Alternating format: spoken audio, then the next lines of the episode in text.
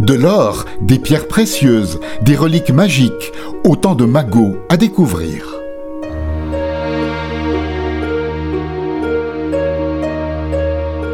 De tout temps, les baroudeurs ont parcouru le monde à la recherche de butins enfouis. Aujourd'hui encore, des voyageurs visent les fonds marins ou les vastes espaces d'Afrique, des deux Amériques ou d'Orient, dans l'espoir de tomber sur un précieux filon. Même en Suisse, d'aucuns fantasmes sur certaines mines valaisannes abandonnées, ou sur des sommets riches en rares cristaux de roche. Allez, suivez-moi. J'ai la carte au trésor.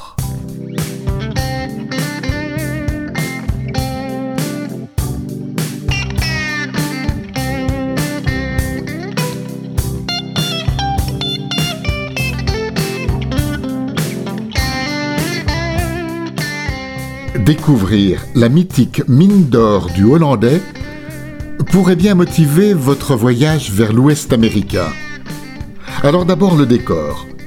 Imaginez la montagne de la superstition. C'est une euh, zone escarpée dans le désert de l'Arizona, terre sacrée d'une tribu apache, prête à tout pour la défendre. Ensuite, les personnages. Qu'ils soient prospecteurs, cow-boys, immigrants ou indiens, ils sont hauts en couleur et tout à fait typiques de cette Amérique de la fin du XIXe siècle, alors en pleine fièvre de l'or. Enfin, le motif de l'action. Une mine d'or colossale, objet de toutes les convoitises. En saupoudrant ces ingrédients d'un parfum de mort et de mystère, qu'est-ce qu'on obtient? Une excellente recette pour une légende qui passionne le monde depuis plus de 150 ans. Alors voici dans les grandes lignes l'histoire de la mine d'or du Hollandais, qui, selon la folkloriste Bird Granger, a donné lieu à pas moins de 62 variantes.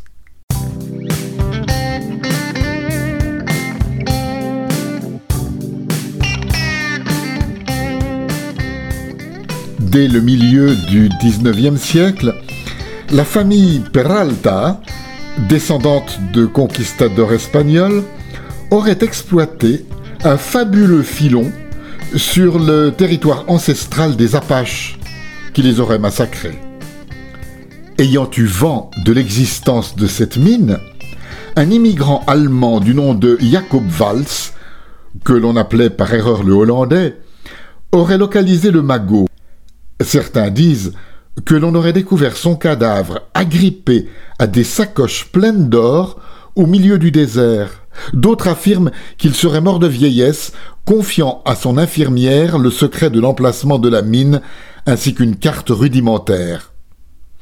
Pour l'historien Robert Blair, il y a du vrai dans cette affaire. La mine des Peralta, cependant, était californienne, et si un certain Prussien du nom de Valls est bien mort dans la région, rien ne permet d'attester de ses richesses. Eh bien, qu'à cela ne tienne, le décès suspect d'un prospecteur en 1931 a relancé le mythe, et plusieurs milliers de chasseurs de trésors espèrent encore découvrir la fabuleuse mine d'or. Pourquoi pas vous? And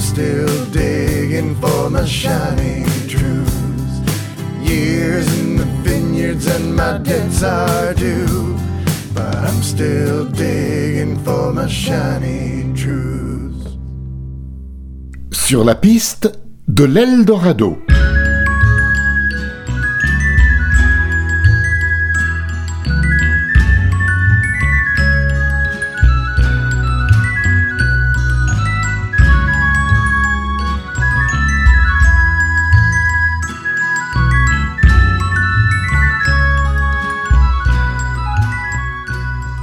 Ah oui, pendant des siècles, l'évocation de cette contrée secrète où l'or coulerait à flot fit tourner la tête des conquistadors et des aventuriers.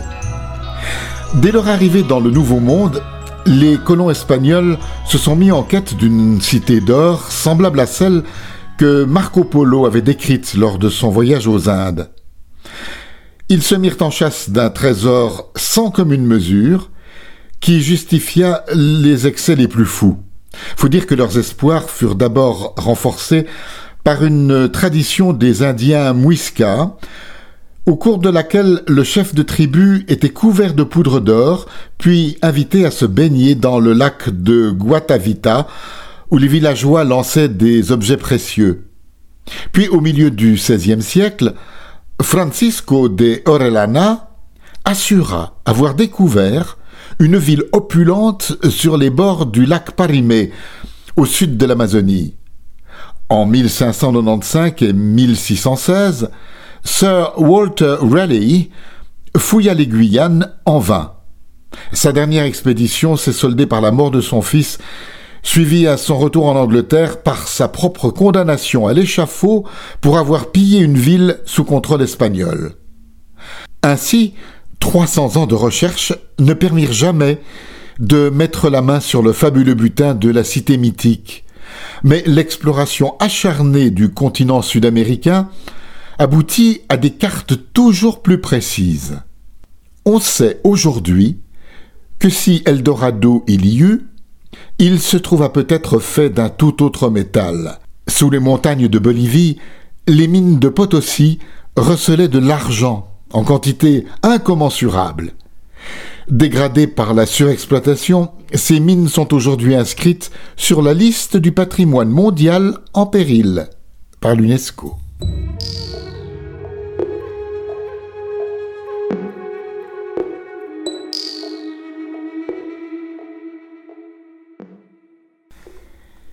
Et si on visait la Normandie pour découvrir le fabuleux trésor des Templiers?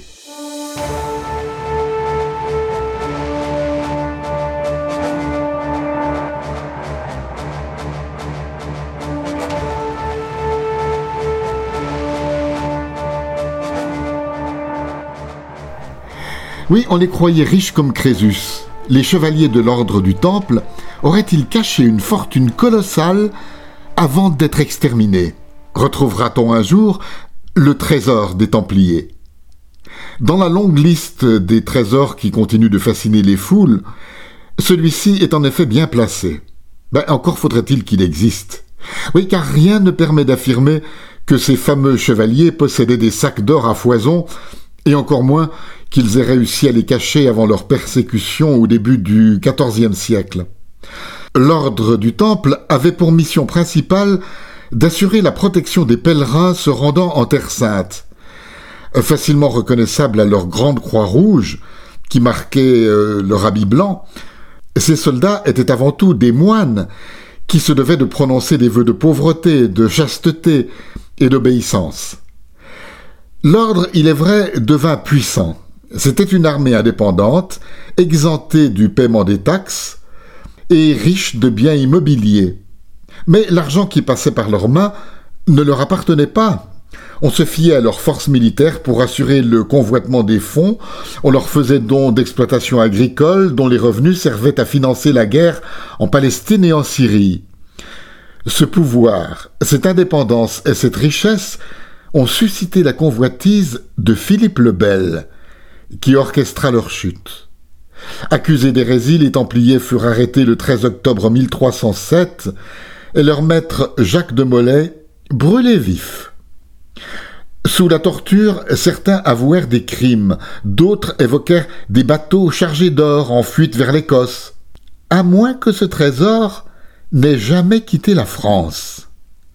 Certains murmurent qu'il aurait été découvert par l'abbé Saunière vers Rennes-le-Château.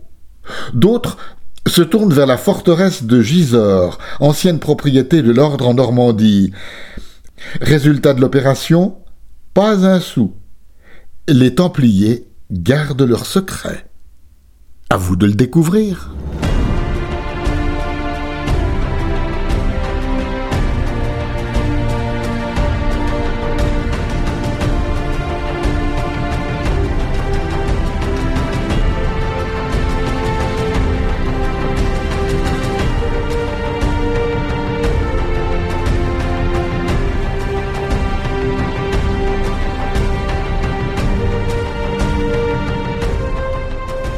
Impossible de parler des grands voyages en quête de trésors sans évoquer le Graal.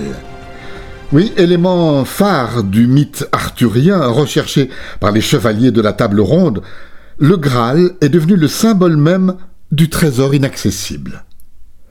Alors, est-ce que c'était un plat, une coupe, un talisman? La particularité du Graal est qu'il reste toujours hors de portée de ceux qui voudraient s'en emparer.